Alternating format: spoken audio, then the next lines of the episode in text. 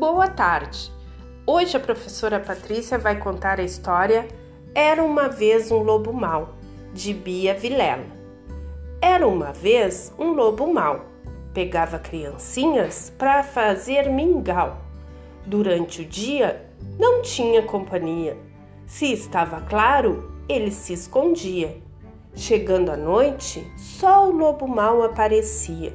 Se estava escuro, ele uivava no muro. Certo dia, correu muito rápido. Procurou um bichinho para comer devagar. Pensou que acertou quando pulou no sabiá, mas ele errou. Engoliu foi um gambá. Que cheiro fedido, nem ele aguentou. Só ficou cheiroso com o banho que tomou. Foi então para o galinheiro. O silêncio era total tropeçou numa galinha e o barulho foi geral.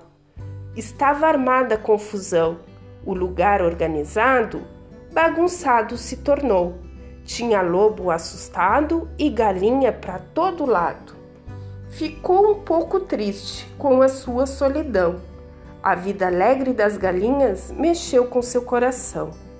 Não queria mais nenhum inimigo e saiu perguntando: quem quer ser meu amigo? Chegamos então ao final. Diga adeus ao lobo mau, pois agora ele é do bem e já não morde mais ninguém. Fim.